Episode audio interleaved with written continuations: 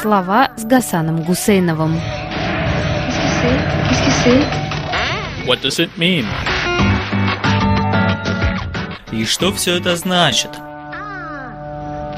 Сразу скажу, я имею право написать эти слова «Третий гражданин СССР, лауреат Нобелевской премии мира» и написать их без всякой иронии, потому что еще четверть века назад специально для сведения Института мира в Осло написал статью, в которой сравнивал отношение к двум первым советским лауреатам этой самой премии, Андрею Дмитриевичу Сахарову в 1975 году и Михаилу Сергеевичу Горбачеву в 1990. В Осло проходила международная конференция, участники которой делились своими знаниями или представлениями о том, как в их странах в разное время относились к лауреатам премии мира. Самое занятное в том и состояло, что у себя на родине нигде, по крайней мере так мне запомнилось, этих лауреатов особенно не жаловали. Ни, например, в Веймарской Германии, ни у нас в СССР. Дело было в 1994 году, и обладающее беспримерной памятью население бывшего Союза СССР успело забыть, что это Михаил Сергеевич Горбачев вывел советские войска из Афганистана. В буквальном смысле слова подарил жизнь молодым мужчинам и женщинам, которые могли бы там погибнуть и поубивать еще больше афганцев. О Сахарове я и не говорю. В восприятии бывших советских власть дала ему все – Мог бы жить как Витязь, пользуясь пайком и спецмашинами. Трижды герой соцтруда, академик. Так нет же, полез в политику и права человека. Потерял здоровье и жизнь. Но, как сказал за своих сограждан поэт Владимир Соколов, и не надо мне прав человека, я давно уже не человек.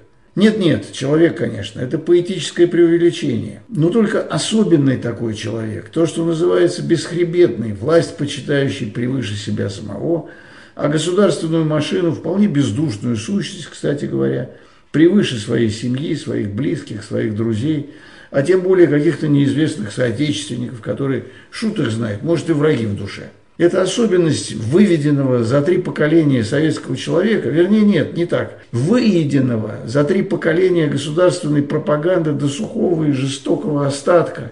Это особенность мгновенно увидеть чужого в своем же ближнем. Она осталась и с нашим постсоветским человеком, который сейчас разминает члены, озабоченно морща лобик по двум ключевым вопросам. Как он уже это делал по случаю двух первых советских решений Нобелевского комитета. Первый вопрос о заслугах. Бывший советский человек точно знает, кто более достоин Нобелевской премии мира. Он ведь эту премию учредил, выделил на нее из бюджета свои кровные деньги. Как же ему теперь не высказаться-то? Обязательно надо. Как вообще посмели эти норвежцы его не спросить? Вот загадка. Давайте назовем их норвегами, чтобы им еще обиднее стало. Как они посмели дать свою знаменитую премию нашему гражданину, не спросив у нас – а что мы-то все о нем думаем, о журналюшке этом? Об одном из многих. Ведь как ловко устроился. В его же редакции сколько народу поубивали, а премию ему?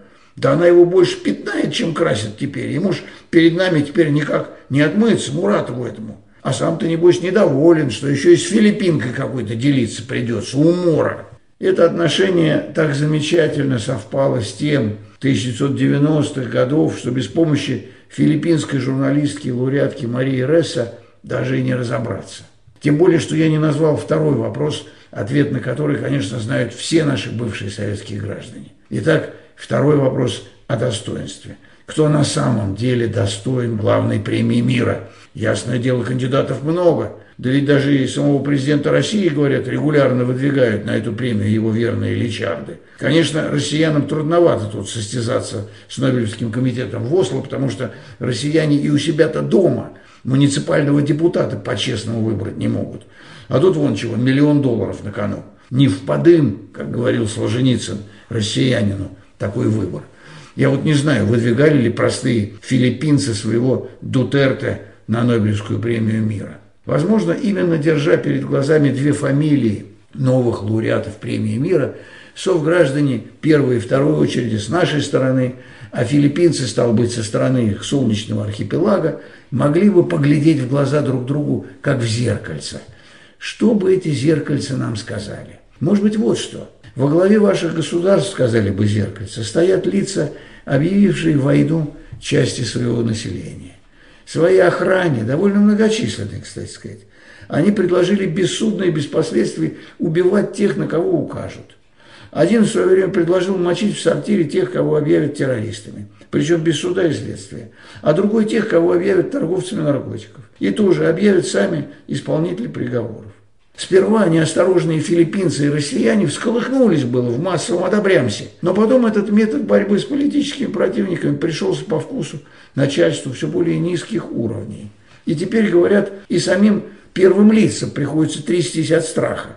А не объявят ли их самих какими-нибудь не такими, как хотелось бы, новым претендентом на престол? Народец-то безмолвствует. Почему же не быть престолу? Почему бы не найтись еще более тихим и даже более гнусным претендентом на этот престол? Ведь все делается политтехнологически, в рамках спецоперации, если все схвачено. А? Так что ошибается тот, кто думает, что, мол, Нобелевский комитет послал сигнал Москве и Маниле. Нет, это послание в Воронеж и Владивосток, на далекие острова в Юго-Восточной Азии. Да и просто любому человеку, который задает себе вопрос, в каком мире он хотел бы жить. Почему же именно критически настроенным журналистам такая честь? И почему, если эти журналисты и борцы за мир такие крутые, они не только не в тюрьме, но и время от времени ведут какие-то переговоры с властями? Ведь сидят же в тюрьмах и лагерях другие, в том числе и такие, кого пытались убить. Все верно, как и то, что есть и длинный список убитых журналистов той самой газеты, главного редактора которой наградили как бы и в память о них. Чтит он ее, эту память? Пожалуй, чтит. Поддерживает темы, за изучение которых убивали его сотрудников. Пожалуй, поддерживает. А не стоит ли за вручением Нобелевской премии мира филиппинофобия, которая идет рука об руку с русофобией мутной? Как они могли поставить на одну доску нашего русского человека, какую-то никому неизвестную журналистку из этой самой Индонезии? В общем, как ни крути, а хорошо, что это крутануло и перекосило, поплющило и поколбасило наших самолюбивых бывших советских граждан. Полезно посмотреть на себя со стороны. Потому что в Норвегии ведь не виноваты, что их премия вызывает такой выброс из органов внутренней секреции у задетых граждан других стран. Люди из Нобелевского комитета просто решают, кто с их точки зрения долго и упорно бьет в одну точку, мешая людям войны одержать окончательную победу над людьми мира. Филиппинцам и россиянам их правительство уже изрядно сократили и пространство мирной жизни, и пространство достоверной информации, и пространство для политических споров. Люди боятся выходить на улицы, отстаивая свои права, а большинство и знать ничего не хочет об этих правах.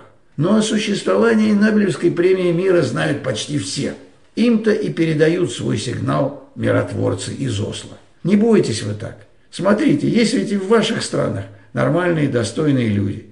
Берите пример с них, а не с бенефициаров политической клаки, в которую вы отчасти сами себя загнали.